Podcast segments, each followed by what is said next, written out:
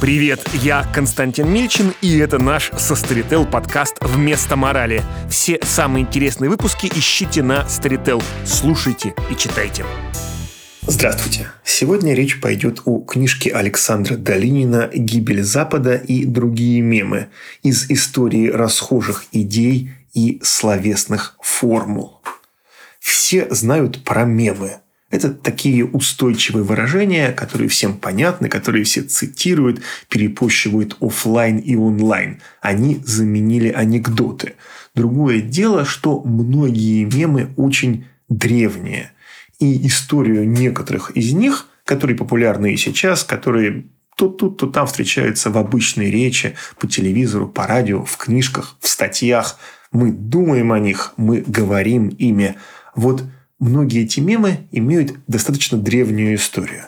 И о них рассказывает Александр Долинин, блестящий филолог, пушкинист, набоковед. Его комментарий к роману Набокова «Дар» в прошлом году претендовал разом и на премию «НОС», и на премию «Просветитель», но в итоге обе не получил.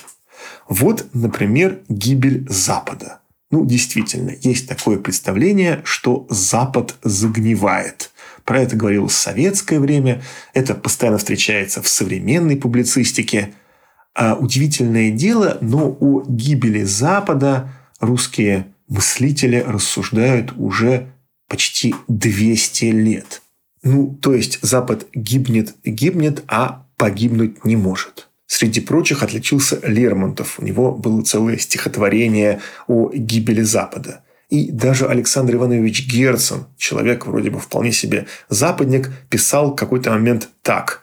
Поживший год-другой в Европе, мы с удивлением видим, что вообще западные люди не соответствуют нашему понятию о них, что они гораздо ниже его.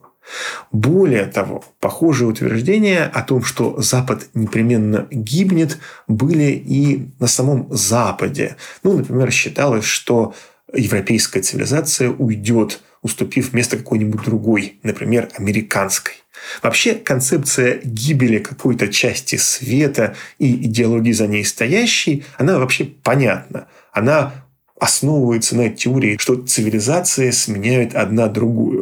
Ну, скажем, была великая ближневосточная цивилизация, потом ее заменила римская цивилизация, теперь центр цивилизации – это Западная Европа, ну, условно говоря, Франция, Германия, Англия, а потом кто-то другой должен прийти на их место. Но вот кто же? У нас считали, что, наверное, должны прийти мы. Сами европейцы считали, что это будут американцы – в общем, мем довольно старый. Запад хоронят, а он никак умирать не хочет. Или вот тоже известный мем «Англичанка гадит». Тот, кто его произносит, в шутку или всерьез намекает, что все наши проблемы происходят из-за англичан. У этого мема есть начало. Его придумал Николай Васильевич Гоголь. В самом начале «Ревизора» почмейстер Иван Кузьмич Шпекин, узнав, что в город направляется какой-то чиновник, объясняет это необычное событие геополитически. Война с турками будет. Право, война с турками. Это все француз гадит. Однако ближе к концу XIX века на место француза приходит англичанка – с чем связана смена пола врага? Ну, с тем, что Англией тогда правила королева Виктория. И вообще мнемонически всю Англию называли англичанка. Например, есть песня, посвященная русско-турецкой войне 1877-78 годов. «Уж вы, турки ротозеи, где вам с нами воевать? Ваша тетка-англичанка не успела помогать». А особую популярность этот мем или формула получили во время Англобурской войны, когда, как пишет Долинин, накал англофобии в России достиг апогея. Еще один известный мем, не только русский, но и международный, это формулировка «поскребите русского и найдете татарина». Его часто приписывают Наполеону, хотя он, конечно же, ни разу этого не говорил.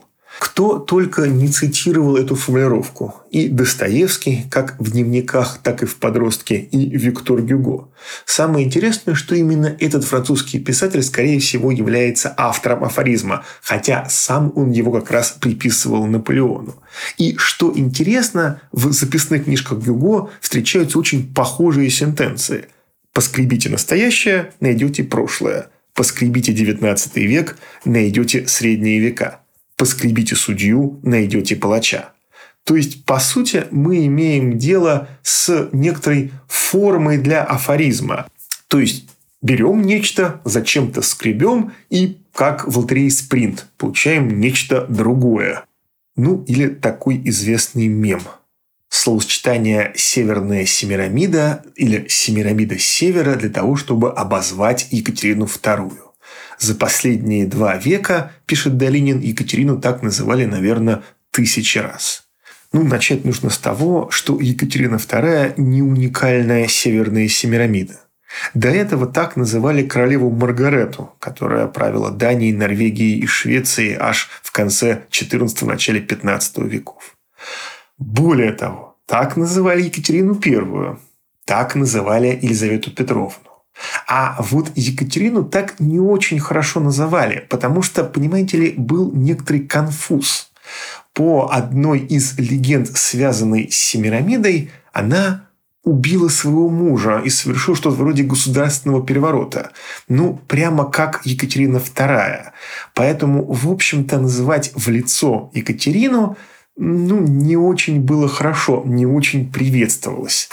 Как пишет Долинин, во многих случаях титул «Северная Семирамида» по отношению к Екатерине использовался иронически или двусмысленно в контекстах для нее обидных и оскорбительных. Поэтому, когда вы в следующий раз зачем-нибудь решите написать или сказать не Екатерина II, а Северная Семирамида, помните, что сама императрица могла бы на вас за это обидеться. А еще один забавный мем. Фраза «Все мы вышли из шинели Гоголя». Этот мем приписывают Достоевскому, однако у него его нет нигде, не сохранилось данных, чтобы он где-то это записывал. А версия, что это сказал Достоевский, восходит к французскому дипломату и критику Мильхиору де Вугуе, человеку известному тем, что, среди прочего, он придумал мем «Русская душа». Ну, то есть душа была, Россия была, а вот как некоторый мем, как некоторые понятия впервые сформулировал именно он. Опять-таки, именно у ВГФ встречается впервые в статье Достоевский фраза о том, что мы все вышли из гоголевской шинели. Но, скорее всего, сказал это не он.